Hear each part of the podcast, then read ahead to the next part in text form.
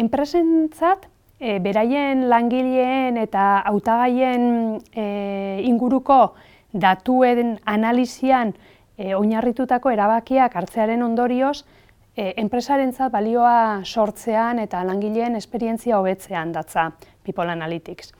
E, bestera batera esan da, enpresa batek bere langilei buruzko eta bere hautagaiei buruzko e, datu ezberdinak e, izaten ditu enpresan, eta datu horien e, azterketaren ondorioz, ba, datu horietan e, oinarritutako erabakiak e, hartu ditzake, ustez erabaki zuzenagoak izango direnak, eta horren ondorioz, ba, enpresaren emaitzetan e, eragin positibo bat izatea e, bilatu dezakegu, edota e, batzutan garrantzitsuagoa izan daitekena, ba, e, pertsonen esperientzia hori hobetzeko erabili dezakegu People Analytics. Azkenean, datuen analizian oinarritutako erramienta bada.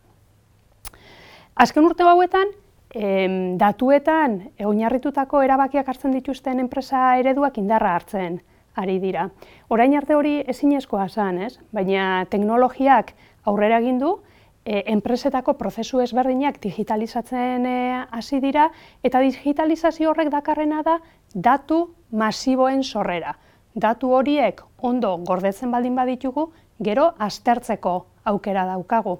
Eta azterketa horien ondorioz erabaki mm, objektiboagoak hartu ditzazkegu. Egia da, e, enpresetan e, digitalizazioa e, personen kudaketako departamentuan baino lehenago beste departamentu batzutan sartu zala.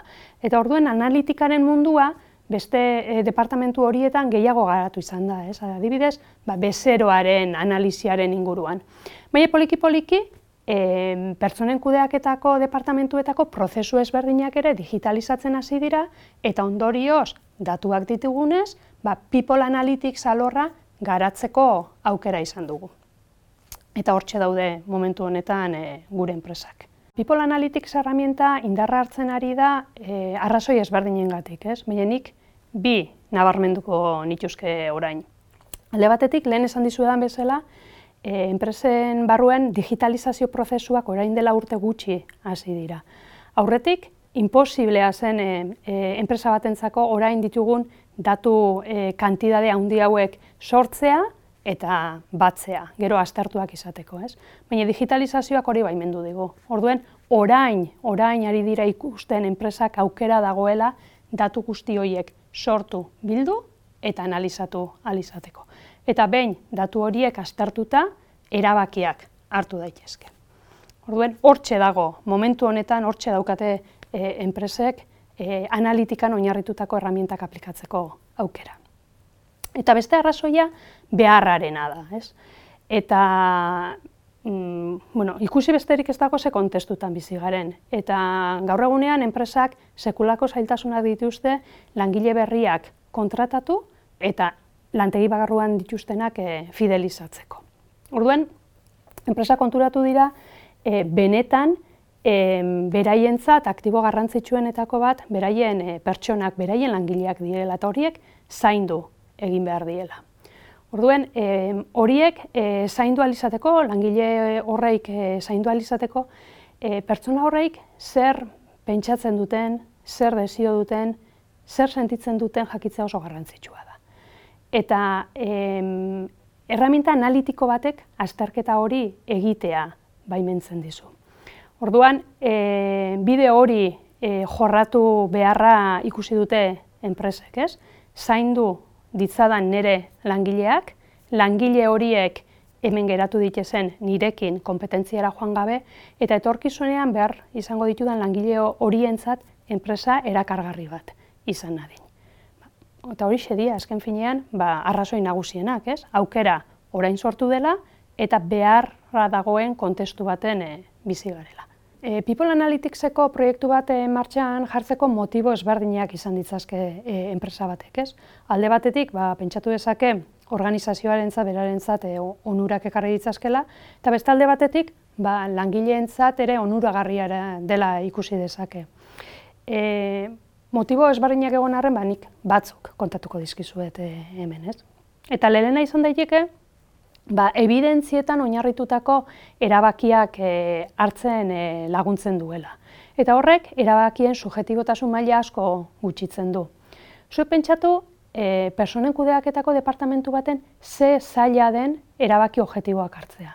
Beitu, pertsonekiko ze eritzi subjetiboak ditugun, ez? Orduan, en, datuen en, azterketan oinarritutako erabaki batzuk hartu alizatea, hartu alizateak departamentu hori beste e, posizio batera eramaten du. Ez? Eta hori, bera ere, bada nahikoa motibo e, People Analyticseko proiektuan martxan jartzeko.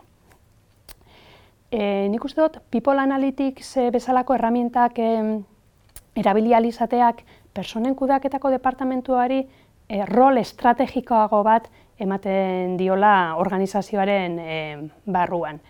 E, zergatik, ba, orain arte tradizionalki personen kudeaketako e, departamentua bigarren mailako departamentu gisa e, ikusi izan da organizazioetan. Eta orain, e, persona horiek beraien erabakiak datuekin justifikatu ditzazketen momentutik e, beste maila batetara e, igo ditzazke e, ba, alor honetan e, egiten hartzen dien erabakiak eta egiten dien e, gestioak. Eta hori e, bereziki garrantzitsua da ba, pertsonen departamentua ahul samarra izan dezaketen e, enpresantzako. Beste motibo garrantzitsu bat, ba, pentsatu, em, enpresan bertan, erabat e, motivatuta, konprometituta eta em, autorrealizatuta daukagun langile kolektibo bat daukagula. E, langile mota hori, betik dago prest, langile, e, enpresaren alde e, bere esku dagoen dena egiteko. Orduen, em, People Analytics bezalako herramienta batek e, baimentzen du kolektiboaren e, egoera nolakoa den identifikatzen eta kolektiboaren egoera hori, hau da, bere motivazio maila, bere e, satisfazio maila, bere konpromiso maila, nola hobetu dezakegun identifikatzen.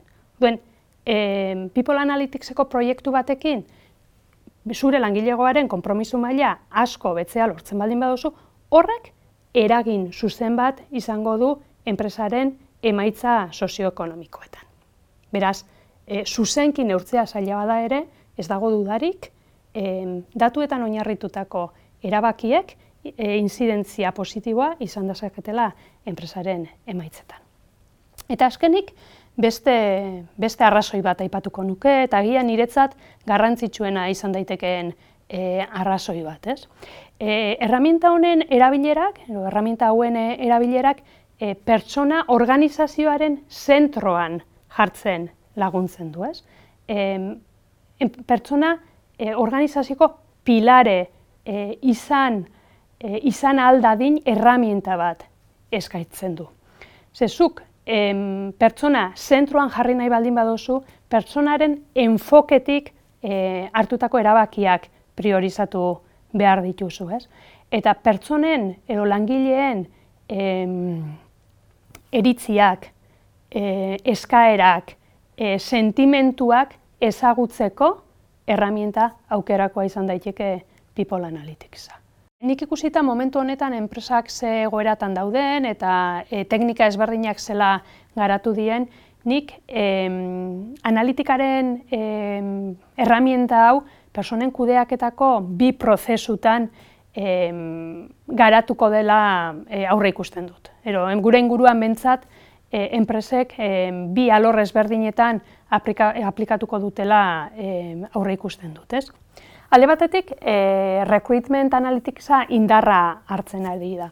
Eta e, zer dan recruitment analytics? Bada analitika selekzio prozesura aplikatzea. Egia da, enpresetan, e, e, prozesuren bat digitalizatu baldin bada personen kudeaketaren departamentuan, hori selekzioaren prozesua izan dela.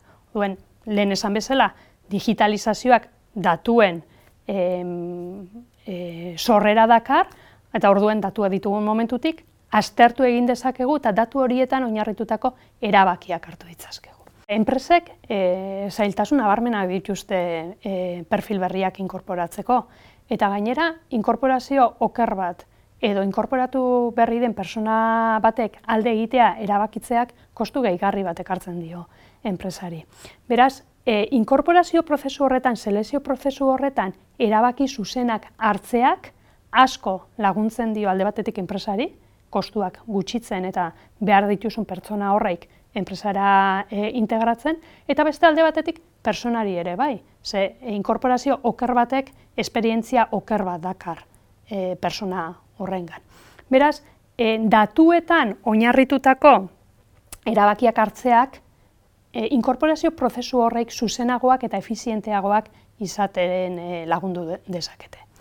Eta enpresak hasi dira bire horri jorratzen. Batez ere, enpresa handiak eta jente asko inkorporatu e, nahi duten horiek, ero rotazio maila altua daukaten horiek. Eta gero, badago beste alor bat, nun enpresak ere adiriren ja analitikaren mundua aplikatzen, da, eta mundu hori da pixkat e, ikasketaren e, mundua, e, personen garapenaren e, mundua. E, pertsonak e, lanera e, ez gara bakarrik joaten e, e, soldata baten e, bila, hori bai, oso garrantzitsua da, baina askotan em, garapen baten bila ere joaten gara. Ez? Eta garapen hori e, ikasteko aukera hori e, izateak e, langilearentzat oso, oso garrantzitsua da. Hore, enpresak e, konstiente izan da hortaz, e, eskaintza hori e, egiten ari dira e, langileei. Eta gainera behar dute, enpresak e, momentu honetan e, ikasketa jarrai baten dauden pertsonak e, behar dituzte. Zergatik, ba, mundua askar eta asko aldatzen ari delako, eta gaur egunean, ero gaur egun arte, enpresa baten izan dien kompetentziak em, obsoleto geratzen ari direlako, eta etorkizun hurbilean beste kompetentzia batzu behar dituztelako. Eta hori lortu alizateko ikasketa prozesu bat eman behar da langileengan. Orduan, enpresentzat bi arrazoi horreingatik ikasketa prozesuak langileak garatu eta ikas dezaten oso, oso, garra, oso garrantzitsua da. Eta hori, teknologiari esker ere, era digital baten, ero digitalizatu baten egiteko aukera dago. Berriro, digitalizatzen dugun momentu horretatik, datuak ditugu. Orduan, e, e, aprendizaia ero ikasketa prozesu horrein inguruan, datu asko ari dira sortzen.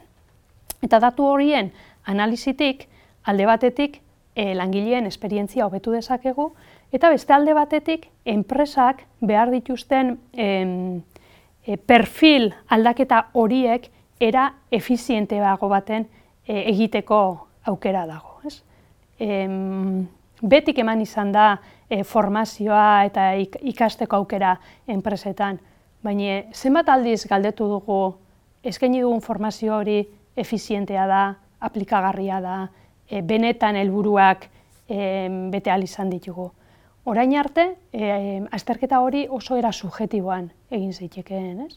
Learning Analyticsaren bitartez, azterketa hori era sakonago baten eta objektiboago baten egiteko aukera daukago.